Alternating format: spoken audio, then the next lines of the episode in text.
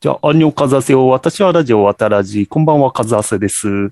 え今回はですね、あの、ちょっと過去にやった SF、中国の SF 小説シリーズの3体やったんですけど、そしたらね、この方からね、ちょっと話したいっていう連絡が来まして、はい、じゃあどうぞ。はい、どうも、東京ミルク放送局のちゃんまつスカイウォーカーでございます。よいよいよい、よいよいよい、よいよいよい、よいよいよい、よいよいよいと、はい。いはい。やいやいやいや、和也さん、あれなんですよ、前ね、渡らしで話してて、うん。で、あ、なんか、面白そうだなと思って、うん。ちょっと、その、この3体っていうのを、うん。ちょっと、自分も触りだけ行ってみたんですよ。うん。うん。あーと思ってて、んその後、なんか、後藤さんと、なんか、ん和也さんがすげえテンション上がってて、うん。うん。これ続き話したんだけどさ、みたいな感じで話したのに、後藤さんが、いや、俺はいいかな、みたいな感じで、すげえ振られてて、 いや、いや、いや、いや、と思って、いや俺聞きたいんだけど、続きと思って、ああ。くそーと思って、もういいや、じゃあ、ちょっと10ページぐらいしか読んでなかったけど、もう呼ぼうと思って、うん。それで、読んで、あの、これは和橋さんと、うん感想を共有しないといけないなと思いまして、ご連絡を差し上げ本る。ありがとうございます。周りにいないんでね、この、 語れる人が。いや、でもこれ、アホみたいに売れてるんですよね、多なんか分ね。 20万部い一巻が20万部と20か万部なんかそんな感じですなよんかもね。うアメリカとか中国になるともう一家に一冊レベルだっていう話だから、うん100万部超えてるって言ってましたよ。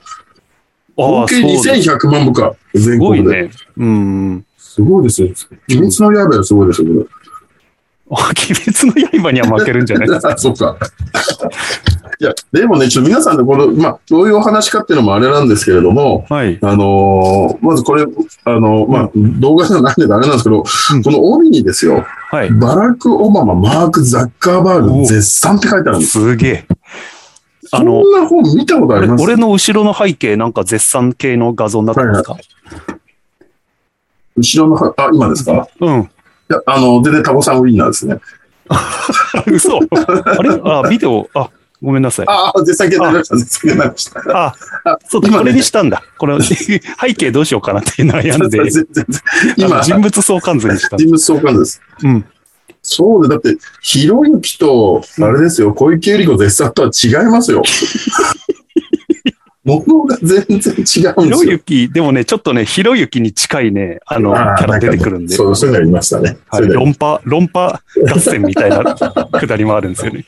りでもね、これ、やっとね、昨日、もうほぼ仕事も何もやらずに、 読んで、1、2、3とあるんで、3の下巻の最後を全部読みました。すごいですね。俺はね、本で読むのは無理ですね。あのあ、アマゾあれンなんのですよね、オーディオで行ったんですよね。オーディブルでもうね、このね、朗読の人がね、すごい良くて、はいはいはい。うん。3巻なんてね、女主人公なんですけど、あ、そうですよね。うん、頑張って、あの、女主人公やってましたね、こ の人。いや、一巻もそう ですよ、だってあえ、僕はね、あれなんですよ、一巻は途中まで、あ、じゃあオーディブルで一回聞いたのかなお、そうですか。一回聞いたで、あの、2を見、2を聞こうと思ったんですよ。うんうん。で、カズさんがオーディブルで言ってたっていうから、自分もオーディブル試してみて、うんあ、まあまあまあ、まあまあと思って、で、2, 二回読もうと思ったら、えらい金額請求された から、これ持ってくるわみたいになってんじゃねえかと思って、で、それで読んじゃったんですよね。であーそしたら年明けからなんかサブスクが開始されて、うん。多分もっと利用しやすくなった。ああ、そっか。あ、そうなんですね。俺は、あの、一月、そう、一つ一冊なんですよね。うん、そうそうそう。そうそう、一つ一冊無料みたい今コイな。ンね、6個残ってるんですうよ。わ最高じゃないですか。 あの、もうよ、使わねえなと思って、休会っていうのにしま した。休会する休と、会あ半年はコイン持てるんですよ。あ、そういうのはできたんだ。もう俺すぐ次聞きたくなっちゃったから、うんで、2巻買おうと思ったので、とんでもないぼったくり価格だったんです よ。いや、これはないだろうと思っあ、てそっか、そっか。うん。うそう、それでね、買い読んじゃいました。だかん、なるほど。うん。ら2巻三1巻はオーディブルで、うん2巻3巻は読みました。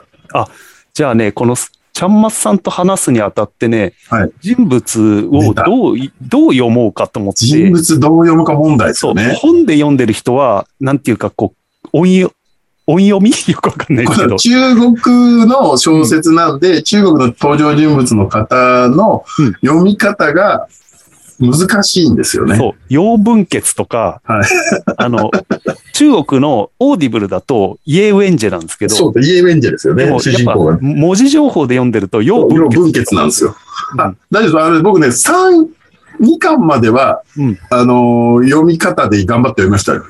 うん。ロージー、ロージーって一生懸命、一生懸命100回ぐらいややある。 そう。で、本のね、 3巻だともうさすがにわかんないですよね。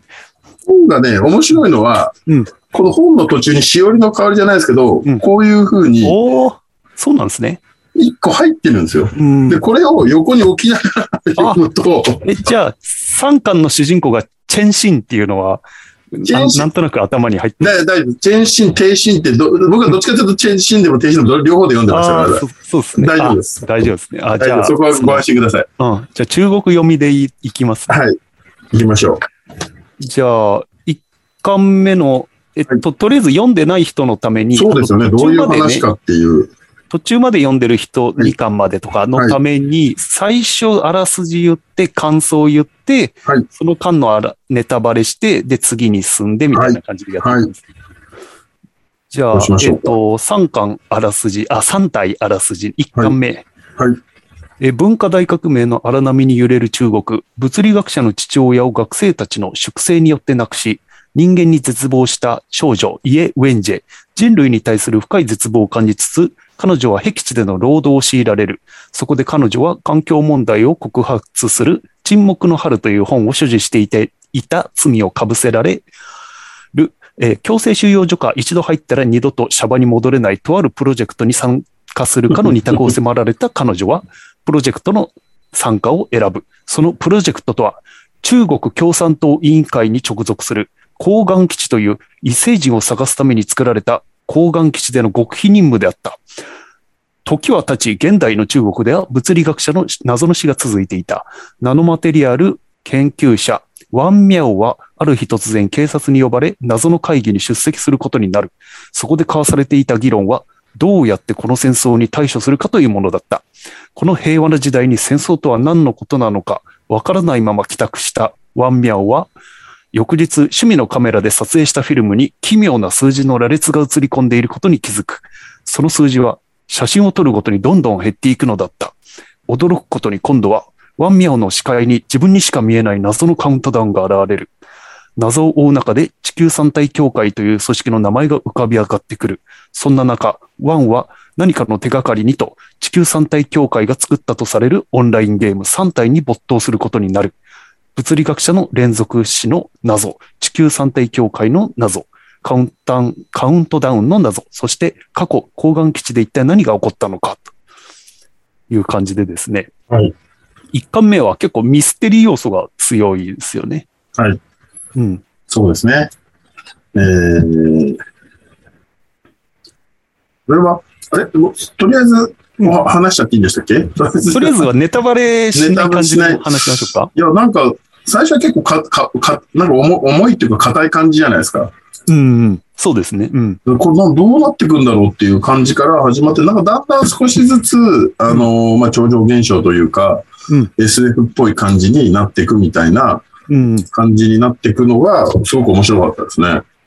どっから、もう僕と、まあ、後藤は言うのは、ガンカウントダウンから。あ、 出た。ね出た。あの、そう、カウントダウンですよね。でもあそこで一気に、まあ、話が、え、何これ始まるんだろうっていうのが、うん。あのーまあ、いなんだろう。その物語の推進力が一歩スポンってできますね。そうですね。うん。すみません、あの、すごくお恥ずかしい話なんですけど、あの、3体について語ろうって言ってて、うんそのオーディブルの方で1巻を聞いただけだって、うん後半ね、多分聞いてるような聞いてないような時も続いてましてですね。そうなんですね。あ、じゃあ、一巻は俺が語った方が良さそうですね。そうなんですよ。これ、これそう、もう俺ね、いろいろ検索しても出てこないんですけど、このカウントダウンって結局どうなったんでしたっけどっいて や、どうにもならないですよ。あれあの、なんかね、いつ亡くなったのかもちょっと忘れちゃったんですけど、はい。要は、あのーこの人、主人公のはい。アンミャオは、はいえっ、と、ナノマテリアル研究者なんですよ。はい。はい。はい。はい。あのーで、今やってる研究を止めなさいって中国、そう忠ですよね告されて、そうですよね止。めたら、ゴーストカウントダウンも止まったんですよね。ああ、そういうことなんだ。で、その後どうなったか、俺もね、今回、中、中、そこら辺まで聞き直したんですけど、はい。その後どうなったか忘れたんですけど、結局、あれは、その地球に来てる、はい。あの、三体文明が送り込んだあ、ソフォンっていうやつの、の、あれなんだ。あのそ、妨害の。そあ、そういうことなんですう、ね。うん、 あじゃあなんかゼロの人は死ぬとかそういう、なんかスタンド攻撃みたいではなかった。じゃないんですよ。要は、精神攻撃みたいな感じ。ああ、わかりました、わかりました。うん大丈夫です。あの、もうね、検索しても出てこないんで、多分大したことになってないんだろうなと思って、うん だか。ら、あの、すっきりしました。ありがとうございあそうですか。ます。はい。あのね、あの、どっちかっつうと、こんこの一巻目は、はい。その、ワンミャオの現代パートのワンミャオは、はいそんな大したキャラじゃないんですよね。そうですよね。うん。ただ巻き込まれキャラみたいな。はい。っあの、漫画の新人賞を持っていくと主人公弱いって言われて怒られ る。それよりも、なんつったって、そのね、父親が殺されたイエウエンジェの人類に対する復讐の話ですよ。切れまくってましたね。あの、静かに切れてますよね、ずっとね。すごいです。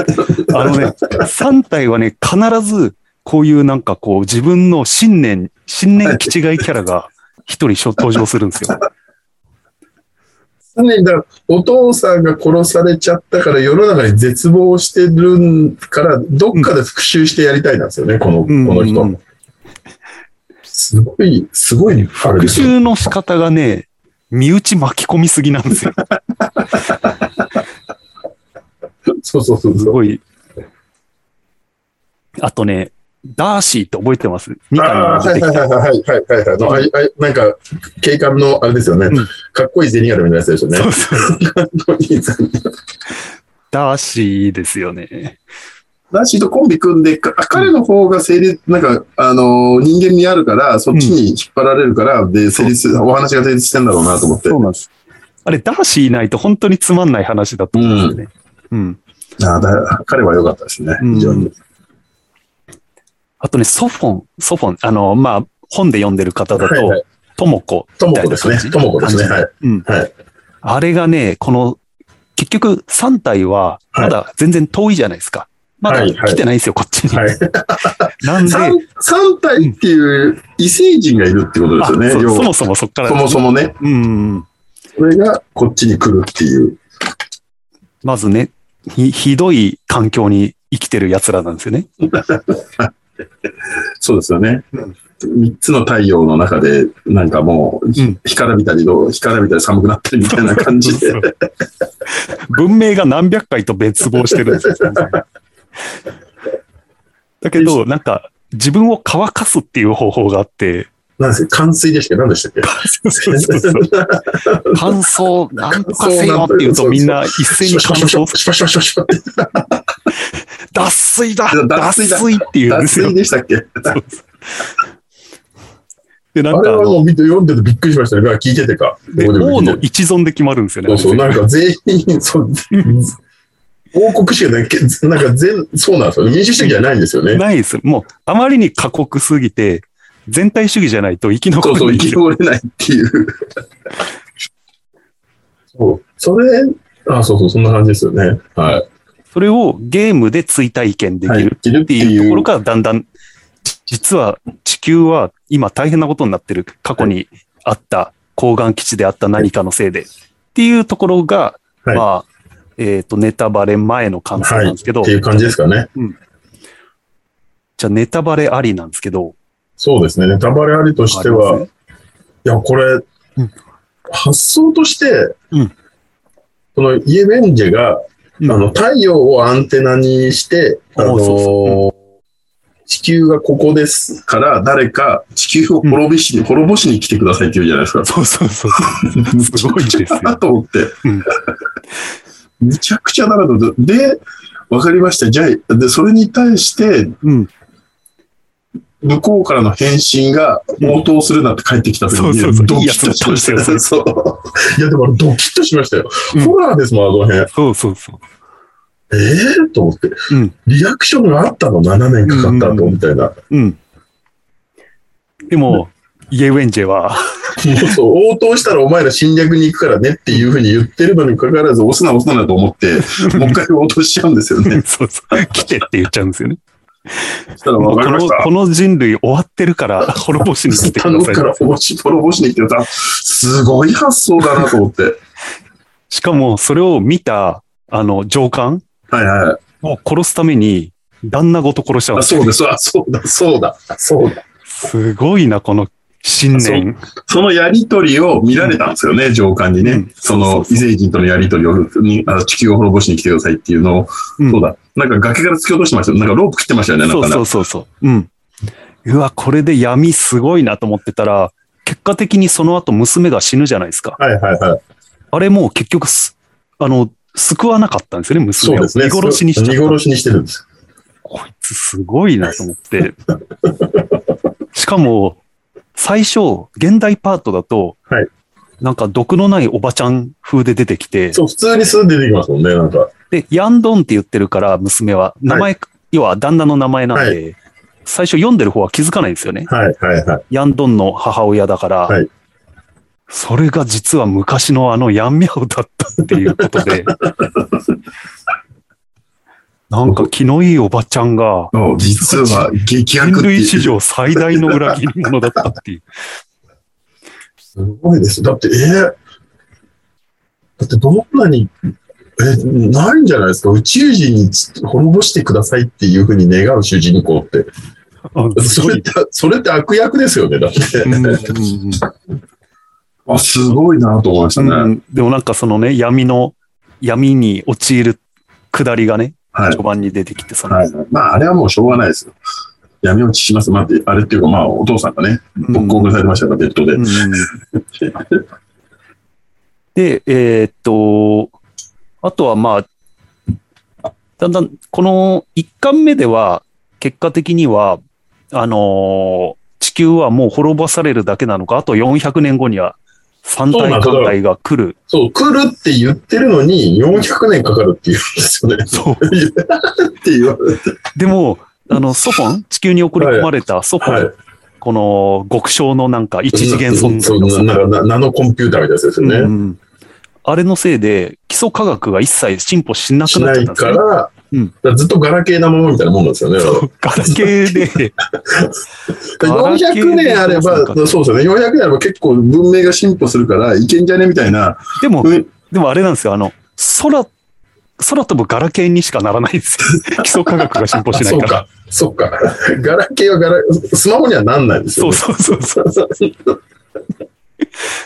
あ、面白いなと思って、この400年の間に人類がどう対抗手段を立てるかじゃなくて、先にもう、なんか将棋だったら滑られてるんですよね。そうそう。あとあね、うまいなと思ってこ。のね、僕はね、あの、その後科学のいろんな動画とかはいは本い読んで分かったんですけど、はやっぱね、ちゃんと最新の科学を使ってて、はいあの、ソフォンって、すごいその、何光年も離れた三体文明が操ってるんですよ。い。はいはい。そうですでよね。なんなんでリアルタイムで、はいでで地きて球にその三体協会っていうのがいて、はいはい。リアルタイムで三体文明と連絡取ってるんですよ、そこはをい通じて。はいはい。はいでも、光って何光年っていうのは、要は光のが何光年、何年経たないと届かないとか、うん、ありますよね。はい。あれなんでリアルタイムでできるかっつうと、量子もつれって言って、量子のなんかね、片方と片方はどんだけ離れてても、あの、同じ反応をするえっていうー、科学のなんかある、あるらしいんですよ。じゃあ科学的にはもう問題ないんです問ね。題ないらしいです。ああ、そうなんだ。なんかもうそういうもんだからみたいな感じの設定だから、なんか自分なら納得いってただけだったんですけど、うよん。一くわかんないけどいいやと思って。 そこら辺もね、ちゃんとね、なんか、すごいんですよ。ええ合ってるんだ。合ってる。 うん。いや、わかりました。んで、これ確か一巻の最後が、うんなんか、あれぜ、あれでしたっけあの、三体から、うんあの、虫けらだもんみたいな感じで言われて終わりなんですよ、確かあ、そうそうそうそう。うんうんうんうんあれ怖いっすよね。あの、あれ、400年あっから、まあ、大丈夫じゃねみたいな感じのちょっと雰囲気の時に、そう、よ要は、こう、三体分、三体協会が、 3体とずっと連絡取ってたってことが分かって、はいはい。それを手に入れるために、はいあの、パナマ運河で、 そう船真っ二つにしてそうそうそう。あれもすごいよ。あれもすごいです。あの、主人公のワンミャオは、そこの、あの、ナノマテリアルの線 を、作、あの、この著者が使いたくて、それだけで選ばれたと思ってるんですけど。で、その、パソコンから入手した情報だと、なんかね、その、虫キャラどもみたいな。地球人のことを虫けだと思ってて終わるっていう。そう。ええ終わるのここでどうってなっ。ちゃうんだで2巻ですよね。そう、2か、2、2か、うん2です。で、国安心理ですね。2巻。ピンポンパンポン。1巻についての語りはここまでだよ。次回は2巻。国安森林について。語っているよ。お楽しみにいいいいいいいい。